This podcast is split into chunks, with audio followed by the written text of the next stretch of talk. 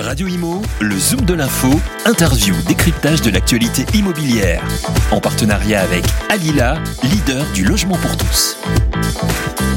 Laurent Girometti, vous êtes directeur général de l'EPA Marne EPA France et euh, euh, cette conférence, produire du logement ou coproduire l'habitat, a soulevé énormément de questions, lesquelles vous ont paru particulièrement brûlantes alors non mais le, la table ronde a bien mis en évidence la nécessité d'un travail qui soit collectif finalement. Euh, entre acteurs publics, acteurs privés et, et jusqu'au bout de la chaîne euh, habitants, euh, le cas échéant. Donc euh, je trouve qu'on a, on a bien mis en valeur euh, ces effets de, de, chaîne, cette imbrication du travail des uns et des autres, et du coup euh, la nécessité d'avoir un certain partage de stratégie finalement d'action pour réussir à produire quelque chose qui soit à la fois qualitatif et pas trop cher par exemple.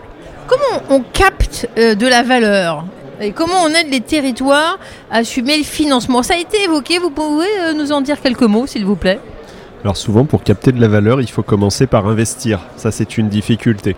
Euh, L'action foncière est une très bonne manière de capter de la valeur et ça devrait se manifester euh, beaucoup dans les temps qui viennent, hein, notamment avec la raréfaction des fonciers constructibles plus vous, euh, plus vous limitez les possibilités d'extension urbaine, plus vous allez concentrer la valeur sur des fonciers déjà urbanisés, déjà construits.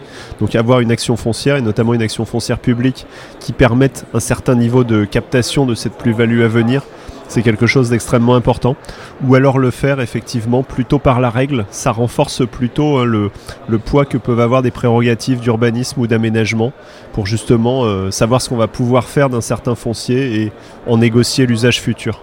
Vous êtes co-rédacteur du rapport à la ministre du Logement, référentiel du logement de qualité. Euh, est-ce que la substantifique moelle est, passée euh, effectivement en, en acte? Alors sur pas mal de points, on a été surpris même avec François Leclerc de, de l'écho qu'on a pu obtenir. C'est-à-dire que Certains éléments sont passés dans le dispositif Pinel Plus, ça c'est un, signal national.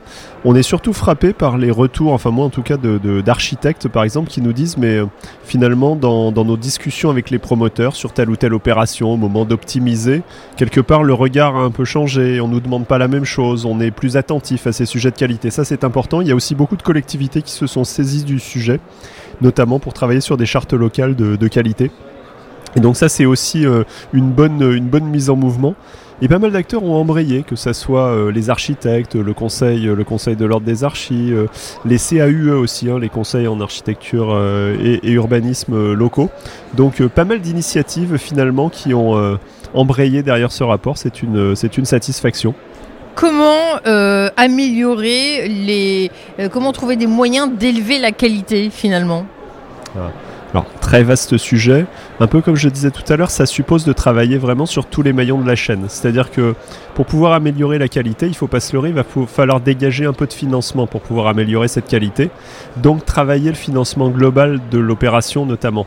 Euh, Est-ce qu'on peut optimiser euh, les choses sur le foncier? Est-ce qu'on peut euh, bien choisir sur quoi on va mettre l'argent dans le coût de construction?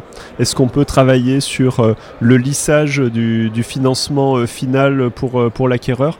Tous ces sujets pris un par un sont ceux qui permettent à un moment ou à un autre de se dégager une petite marge de manœuvre pour travailler la qualité. Ça va être compliqué dans les temps qui viennent, bien évidemment, vu le contexte inflationniste que l'on vit.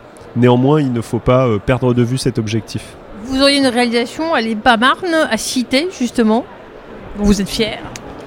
Alors, on a été labellisé, euh, engagé pour la qualité du logement de demain, dans trois euh, opérations. Alors j'ai pas pas fait les comptes, mais je pense que c'est quand même euh, c'est quand même pas mal. Ce qui était intéressant, c'est qu'elles sont à plusieurs stades. Donc il y en a il y en avait une qui est euh, livrée. Il y en a une qui est en cours de construction et il y en a une qui est en projet.